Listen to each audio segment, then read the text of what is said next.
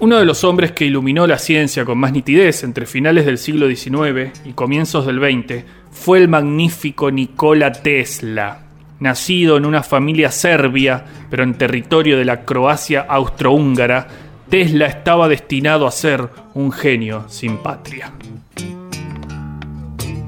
Tesla fue el padre de la corriente alterna y enemigo acérrimo de Thomas Alva Edison, que impulsaba la corriente continua. Nicola se hizo injustamente famoso por haber sido olvidado, si me permiten el juego de palabras, después de que Edison se quedara con todo el mérito simbólico de ser asociado al paradigma del genio inventor. Sin embargo, la corriente alterna de Tesla se convirtió en estándar universal de electricidad en todo el mundo podría decirse que fue un empate. En otra oportunidad contaremos más detalles de esa pelea, porque es espectacular e incluye un elefante. Además de encerrarse a inventar cosas muy bonitas y muy útiles, Nikola Tesla era un verdadero apasionado de la lectura. De acuerdo a la biografía de Margaret Cheney, Tesla, un hombre de nuestro tiempo, el tipo pasaba mucho tiempo leyendo y tenía la capacidad de memorizar libros completos porque presuntamente poseía una memoria fotográfica. Sin embargo, en su autobiografía, Tesla cuenta que en verdad era su padre, el pastor y escritor Milutin Tesla, el que tenía una memoria prodigiosa. Según parece, no era extraño escuchar al viejo Milutin recitar versos en varios idiomas y en palabras de Nicola, su padre a menudo afirmaba en tono jocoso que si alguno de los clásicos se perdiera, él podría restituirlos. En una de esas, quién sabe, Don Milutin haya inspirado la idea de los hombres libro de Fahrenheit 451, la novela de Ray Bradbury. En ese mismo libro de memorias, Tesla recuerda su infancia diciendo que de todas las cosas, lo que más me gustaba eran los libros. Mi padre tenía una gran biblioteca y siempre que podía yo trataba de satisfacer mi pasión por la lectura. Cuando Nicola fue adolescente, cuenta, tenía permitido leer constantemente porque podía sacar libros de la biblioteca pública de la escuela, ya que se me había asignado la tarea de ordenarlos y catalogarlos. Un día me encontré con un puñado de volúmenes de nueva literatura que no se parecía nada a lo que había leído antes y fue tan cautivante que me hizo olvidar por completo el estado de desesperanza en el que estaba. Eran los primeros trabajos de Mark Twain. 25 años después, Tesla y Twain serían grandes amigos. Se conocieron en el Players Club de Manhattan, al que ambos asistían con frecuencia, empezaron a mandarse cartas y a visitarse, y esa rutina siguió durante el resto de sus vidas. En definitiva, se admiraban. Compartían además cierta tendencia a no saber manejar el dinero.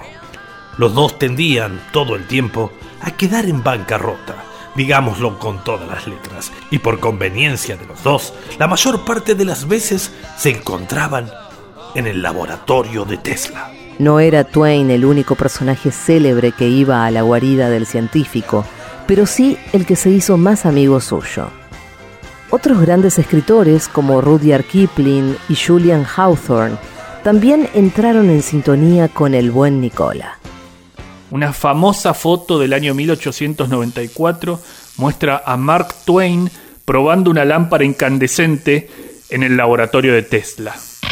La foto es curiosa y sobre todo impresionante. Una especie de halo de luz se desprende de la lámpara, rodea el cuerpo de Twain y pasa por delante de la cara de Nicola, que está en el fondo, asomándose, casi como si fuera un fantasma.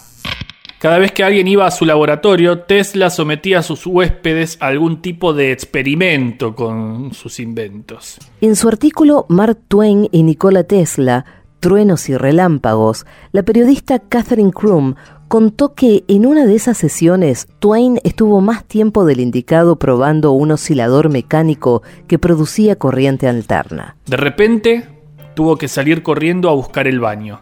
Las vibraciones tenían efectos laxantes. La amistad entre el escritor y el inventor duró hasta la muerte de Twain. O más allá, si bien se mira.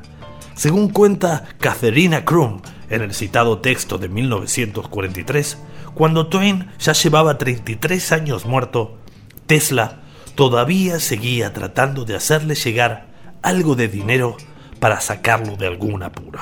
En el año 2013, la escritora serbia Marina Bulatovic Barni publicó la novela Nina en Arabia, que incluía una escena posible de la amistad entre Mark Twain y Nikola Tesla una vez que los dos hubieran muerto. El actor Nenad Nenadovic, también serbio, leyó el pasaje así. Mark Twain está sentado junto a una gran mesa de madera, enrollando su largo bigote y escribiendo nuevas aventuras de Tom Sawyer que leeremos cuando nos encontremos con él en el otro mundo. Cuando se cansa de escribir, camina hasta el laboratorio cósmico de Tesla y lo observa durante horas, mientras el otro realiza experimentos con la corriente alterna.